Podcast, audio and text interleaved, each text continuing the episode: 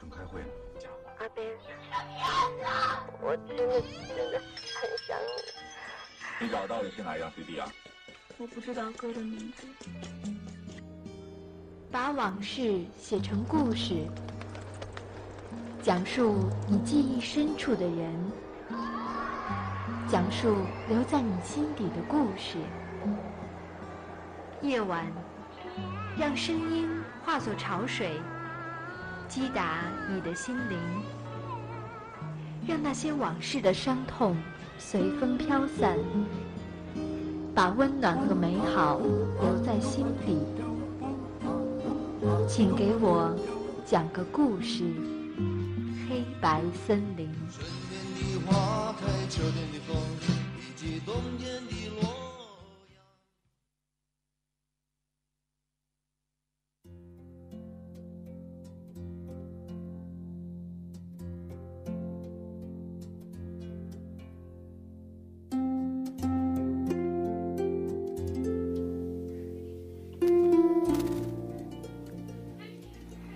各位听众，欢迎在北京时间二十点三十分与我准时相约在九五二的电波中，相约在黑白森林。我是今天的主播魏瑜。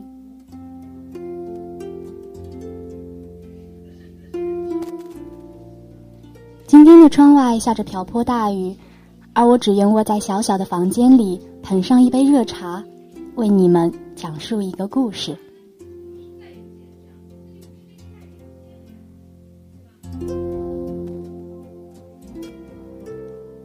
除非铃兰不愿再在你经过的路旁开放，否则我不说；除非月光不再在你温过的酒里徜徉，否则我不说；除非手指不能在你读过的书上旋转，否则我不说；除非你一眼就能把我看穿，否则我不说。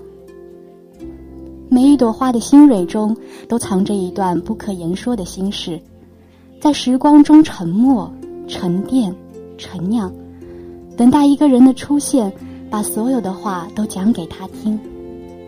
当那身影，踏春草霞光而来，医治所有曾经的伤痛，心底的欢喜里就蓦然开出亭亭花朵来。本以为就这样相伴，便有一生的时间足够挽留。却发现他从不是归人，他只是一个过客。花开只有一季，而我恰好途经。他不是我的花，我只是恰逢花开的人。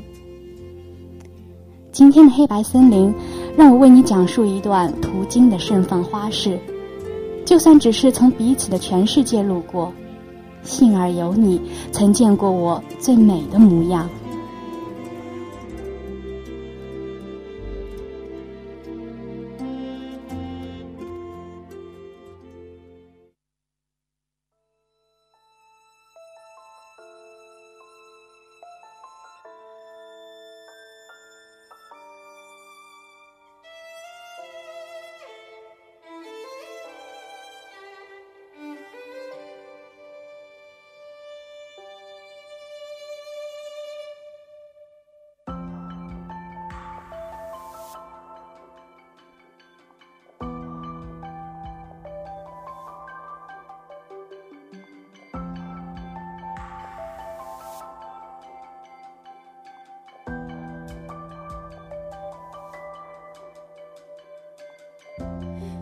bueno.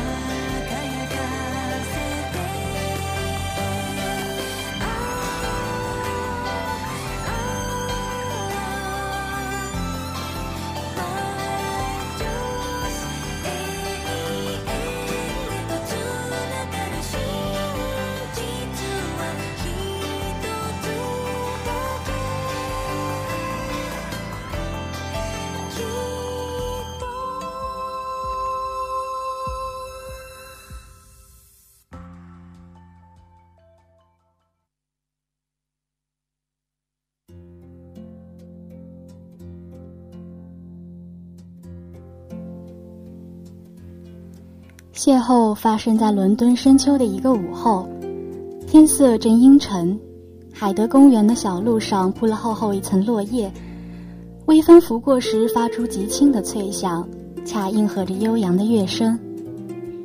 少女一身纯黑衣裙，站在半昏暗的路灯下，身影被灯光拉得很长。演奏小提琴的时候，脸上有一种安静的神态。每一次拉弓揉弦，动作都做得极尽认真。弓弦缠绵间流淌出叫不上名字的曲调，带着淡淡的水汽，就像伦敦常年潮湿的天气。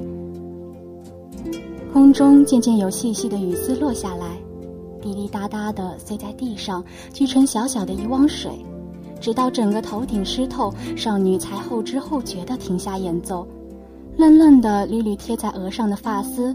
才不疾不徐地收拾小提琴，撑起一把黑色雨伞，向着康福里大道的方向离开。却还没来得及到达地铁站，就被越来越大的雨势绊住了脚步。在小巷旁的屋檐下徘徊许久，还是等不到雨停。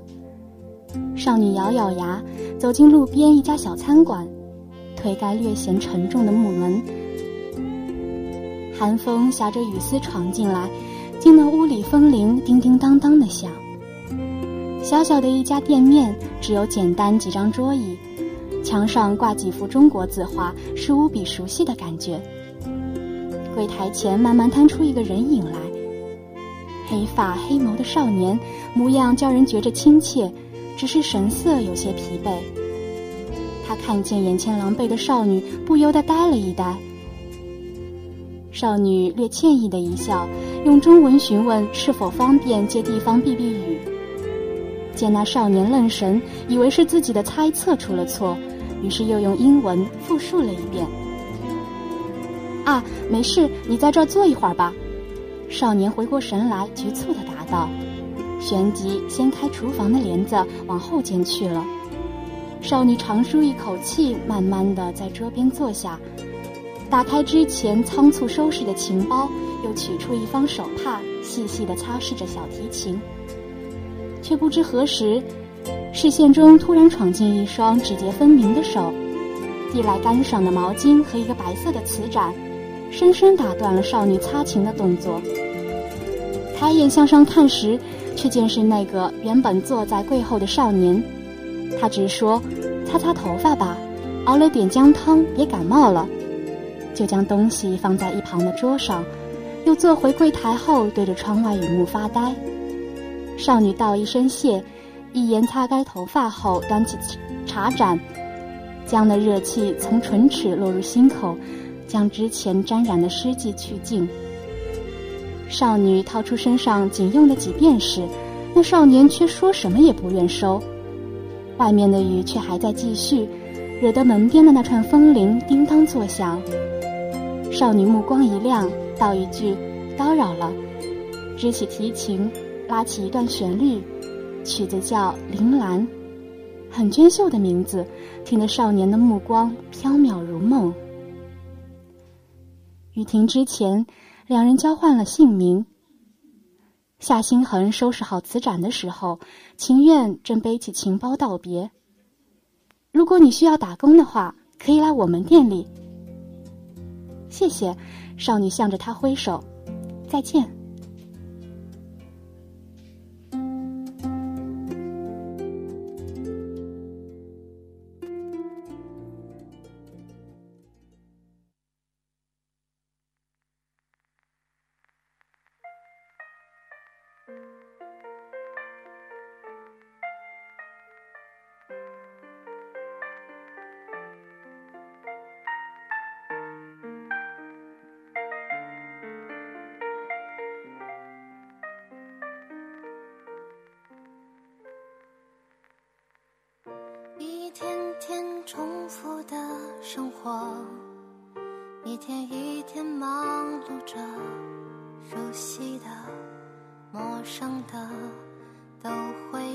肩而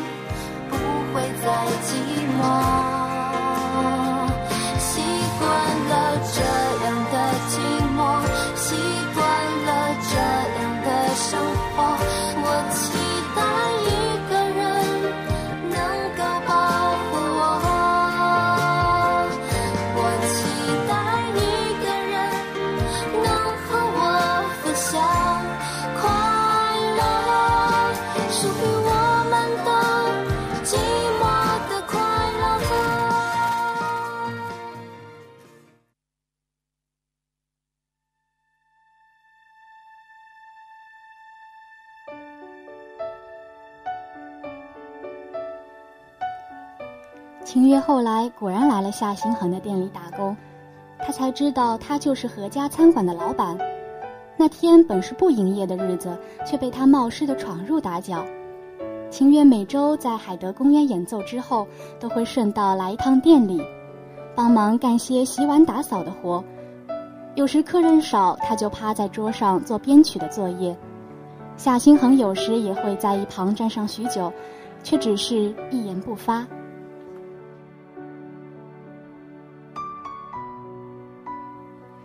秦月并不擅长编曲，性子又独来独往的，没什么人能够请教，所以每一次的作业都完成的分外艰难。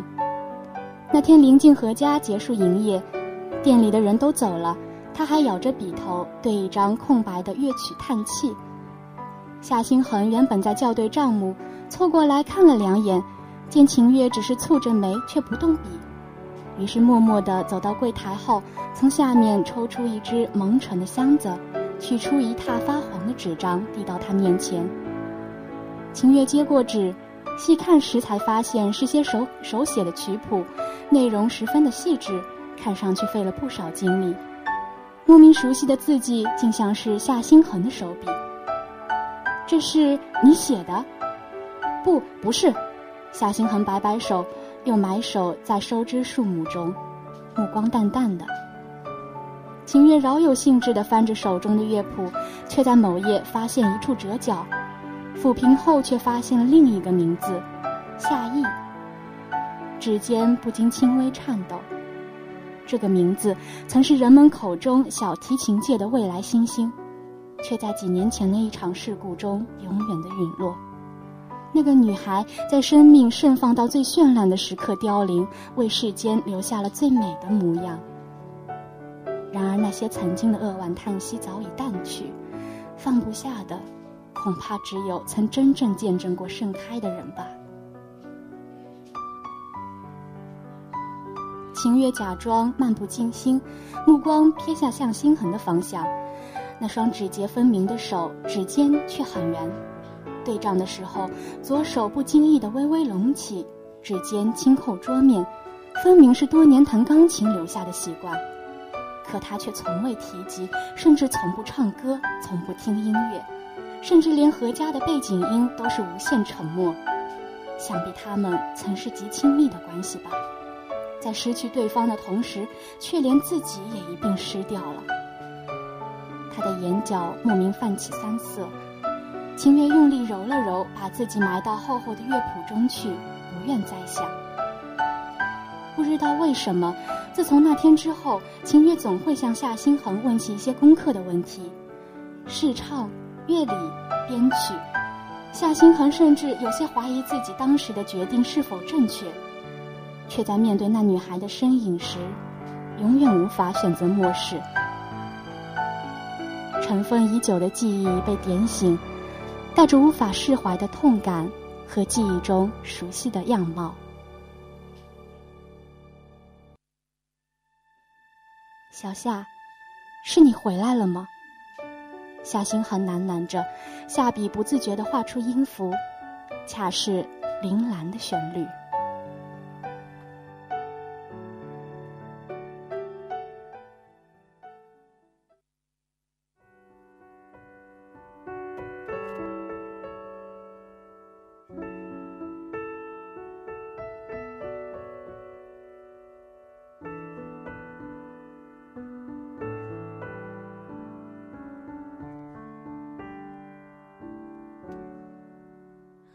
看你走过，扬起了阵风，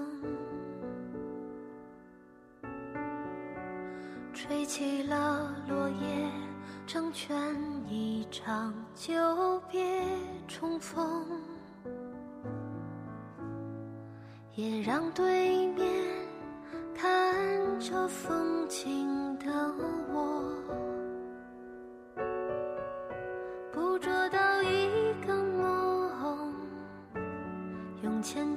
轻轻地诉说，每一个渺小的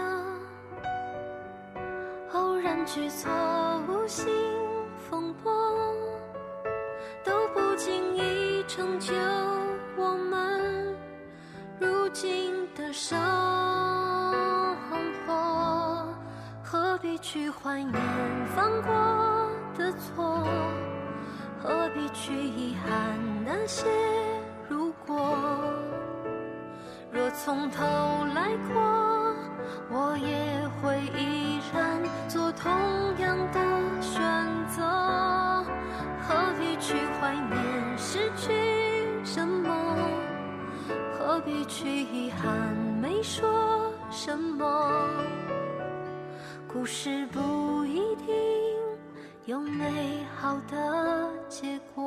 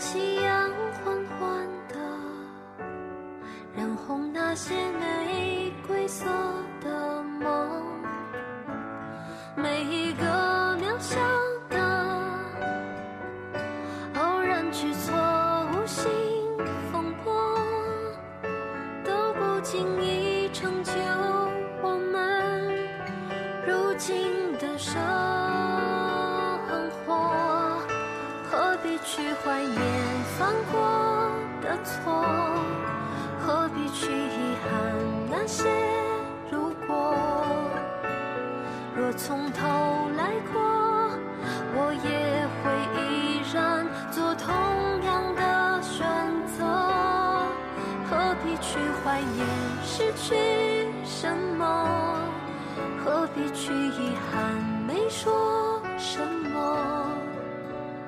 故事不一定有美好的结果。何必去怀念？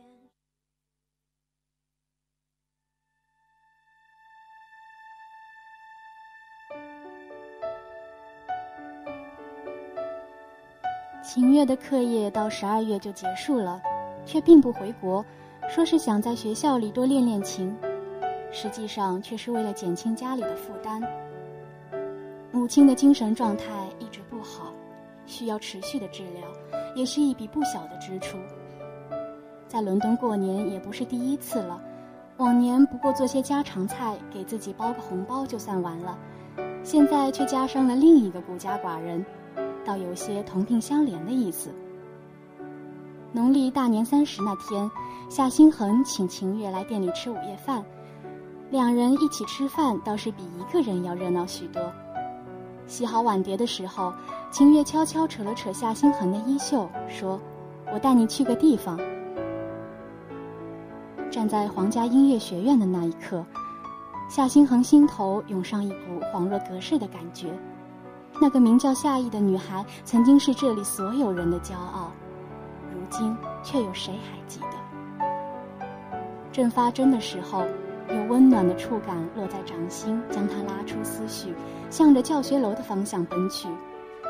踏过一路软绵的雪地，到琴房的时候，两个人都累得气喘吁吁，大口呼吸着说不出话来。等到平静下来。秦月取出自己的小提琴，试了几个音后，拉起铃兰的调子，却把节奏拖得很慢，给曲子平添了几分温情。一段演奏结束后，夏星恒用力的鼓掌，把手把手掌都拍到通红，眼中却似乎有泪水涌动。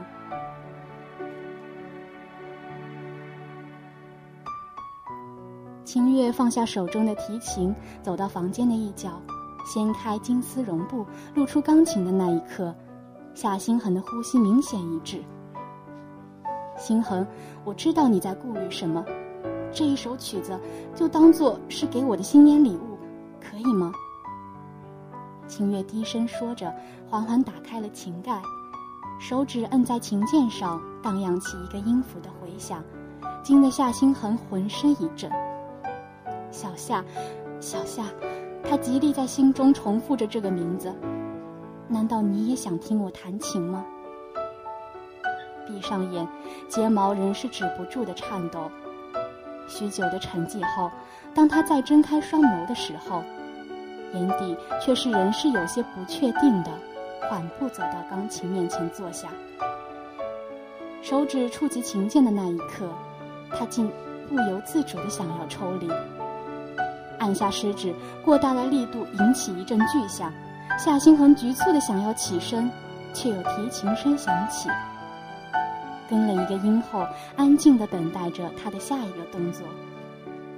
少年分明摆着极标准的手势却又笨拙的像个刚学琴的孩子手腕僵硬掌心出汗合着提琴才磕磕绊绊的演奏完一段铃兰。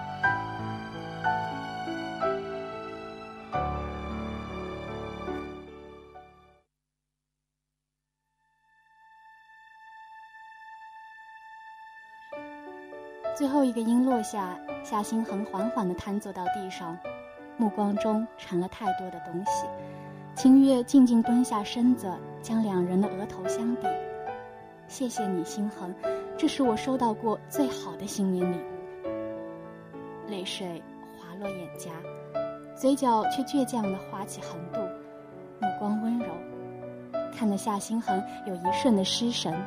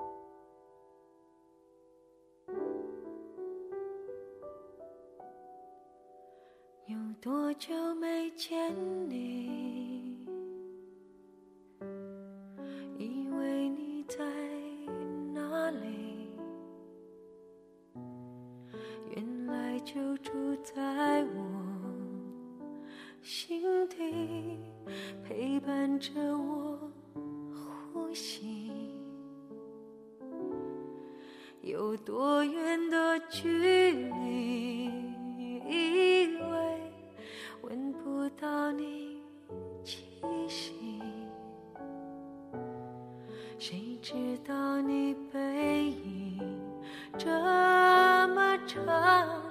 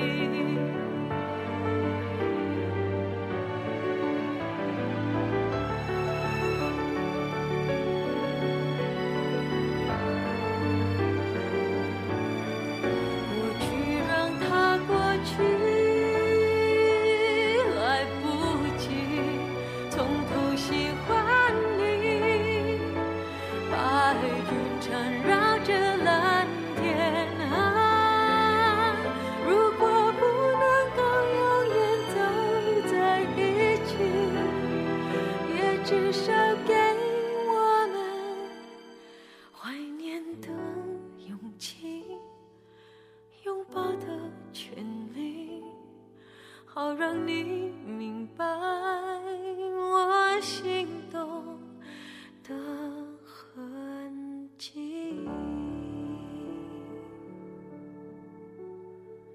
总是想再见你，还试着打探你的消息。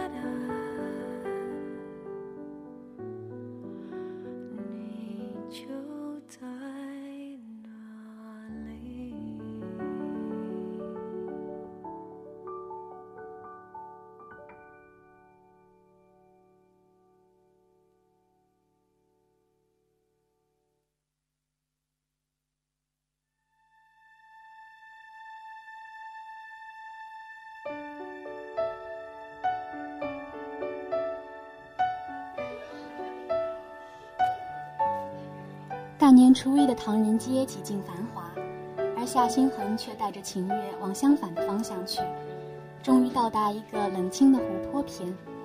眼前小提琴造型的墓碑上镌着夏意的名字，却被雨水冲刷，留下淡淡的凹痕。夏星恒将铃兰摆在墓前，又对着那夏意的相片发了许久的呆，才缓过神来，起步走到湖边。和秦月说起曾经的故事。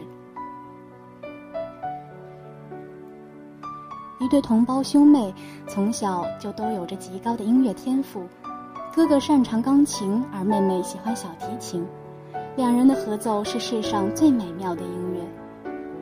两个人都凭着出色的成绩考入当地最优秀的音乐学院。上学的时候，妹妹的理论成绩总是差一些。所以哥哥总得帮忙补习。等到四年学业完成的时候，妹妹已经是众人眼中的未来新星，而哥哥的名声虽然不及，倒有些不错的成绩，却在毕业演奏会上发生了惨烈的枪击事件，妹妹当场身亡，而哥哥的右手也受了重伤，大大小小手术做了许多，却再也无法弹琴了。他甚至没来的、没由来的排斥一切与音乐有关的东西。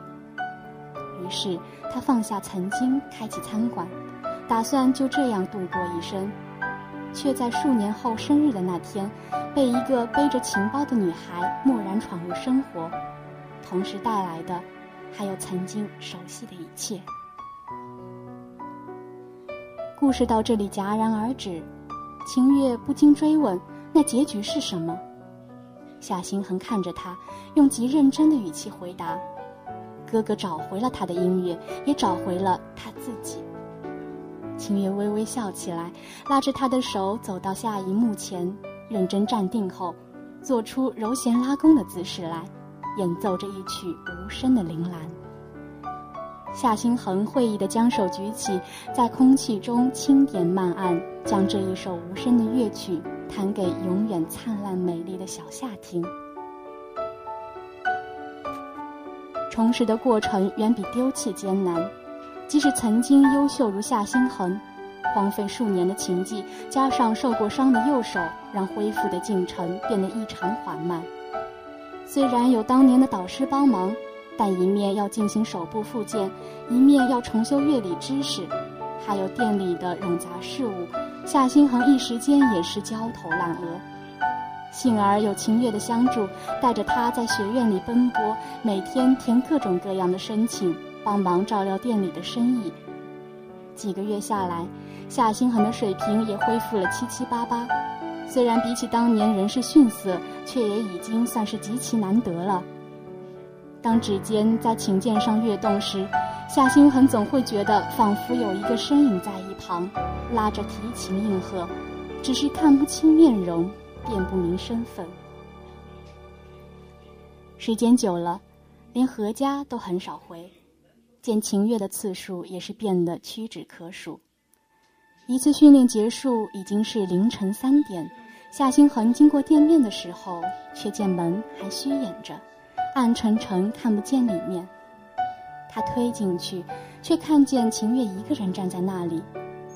月光洒在他的脸上，映得面色惨白，脸上犹有未干的泪痕，是从未有过的狼狈。夏星恒还未出声，就被秦月看见。少女连忙在脸上胡乱地抹了两把，说一句“对不起”，就向外冲去。身影没入茫茫的雨幕，只留下夏星恒对着那方向发呆。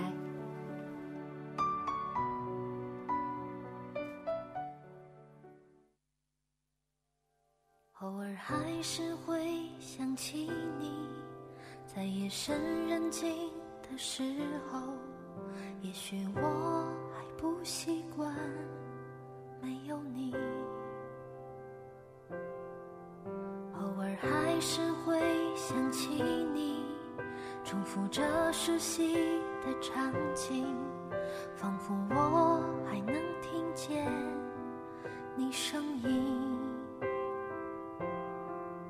偶尔还是会想起你，却不会再停下脚步。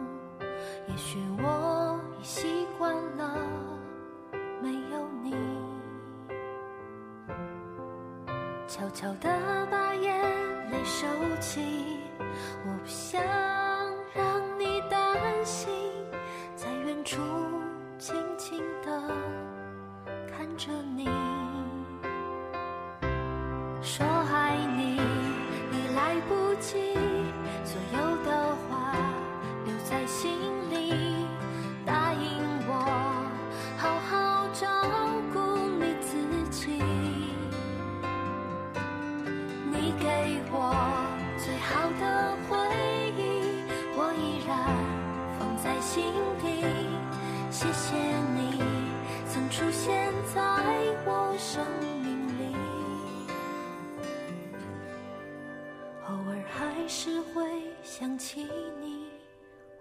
好好照顾自己，让回忆轻轻地睡去。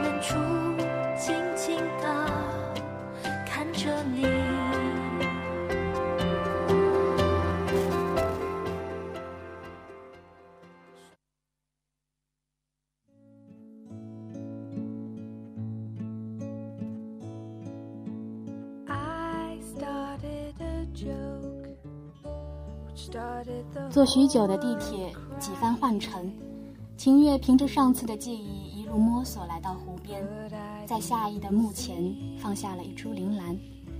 他靠着墓碑缓缓坐下，望着风吹过湖面泛起的水波，和沉睡在此的女孩说话：“夏意，我是秦月，第一次一个人来看你，或许也是最后一次了吧，就当做是告别好了。”医生说，星恒的右手其实早就好了，只是心里的伤太深，放不下，逃不去，才会选择逃避。你看，他是永远都放不下你的。只要今天的考试通过，他就可以回学院上课了。星恒说，等到毕业了，他要再开一场演奏会，到时候让我给他去伴奏。只是他不成了。小夏，我妈走了，抑郁症。他到最后还是没想开。那些人啊，永远都只会说什么想开一点，哪有这么容易？心上的伤那么疼，没经历过的人从来都不会懂。其实抑郁症，我也有啊。原来以为会好的，可是我现在真的很害怕。说起来也可笑，阖家不能团圆，心痕却要熄灭，情悦偏不喜悦，倒是只有你名副其实，永远活在我们回忆里。心痕啊，他那么固执的人都走出来了，反倒是我，走不出自己啊。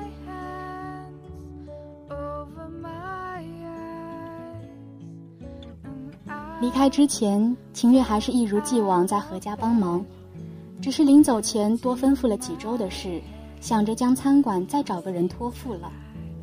薄薄的一张信笺封好，连着泛黄的乐谱锁在箱子里，塞在柜台下面。夏星恒收到消息的时候，正在学院上课。他来不及向导师告假，就一路奔回店里，慌忙从箱子里掏出信封，撕开后，从里面掉出轻飘飘的一张纸，熟悉的字迹，内容却很简短。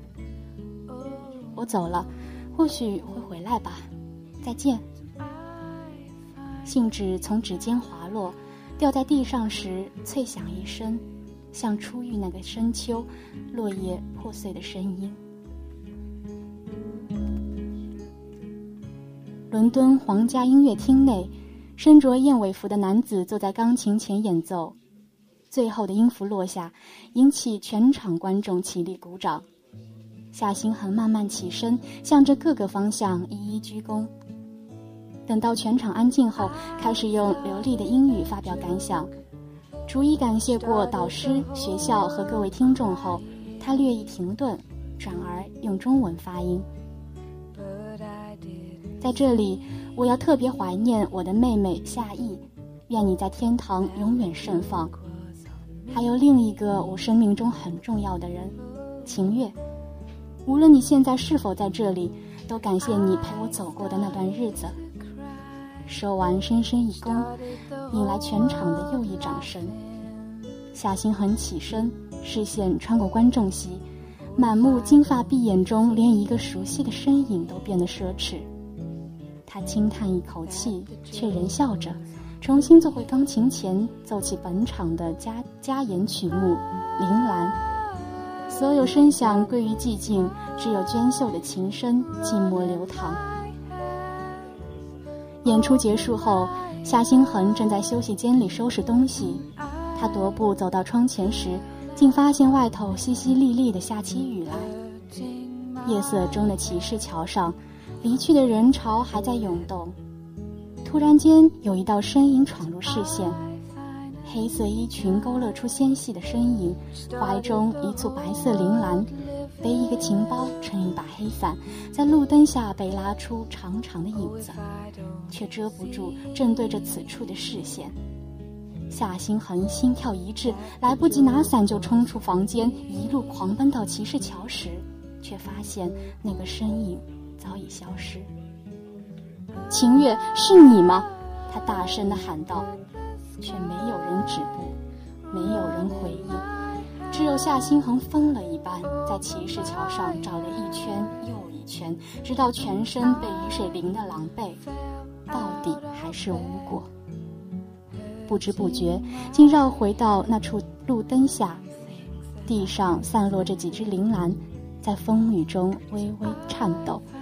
绝美却十分纤弱，夏星恒不禁想起多年以前，有少女拉一曲以他为名的曲子，而那花语，恰是幸福归来。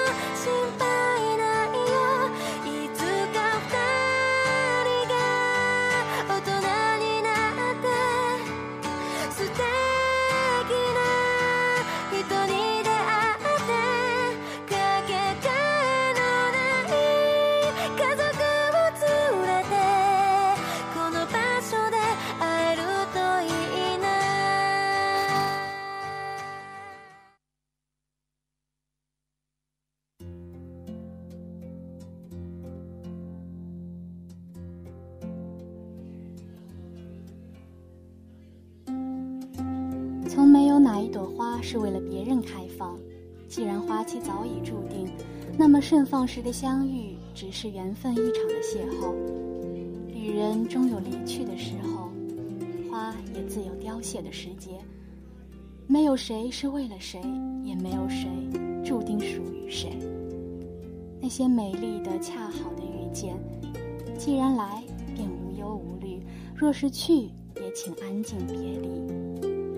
只愿当我途经你的盛放，能见证你最美的模样；当我从你的全世界路过，彼此仍能快乐如初。花开一季，既然见过，就不惋惜。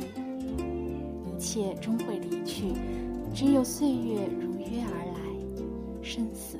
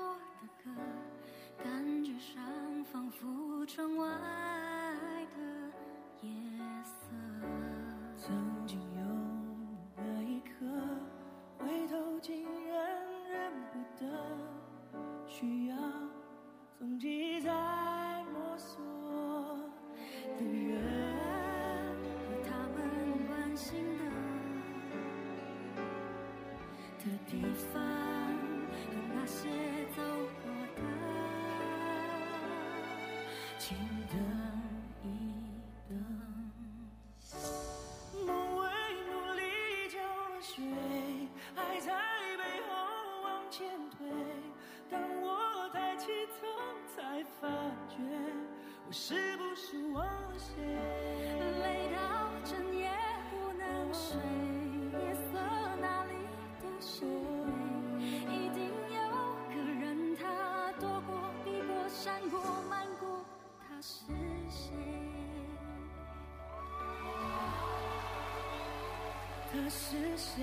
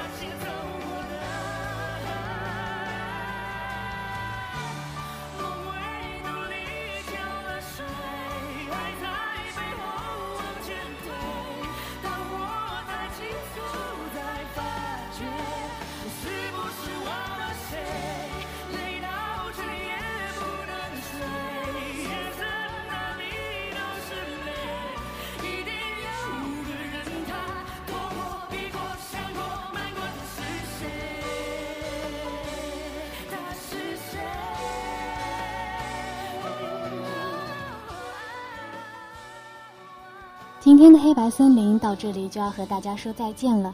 下周日的同一时间，让我们继续讲故事。我是今天的主播魏鱼，晚安。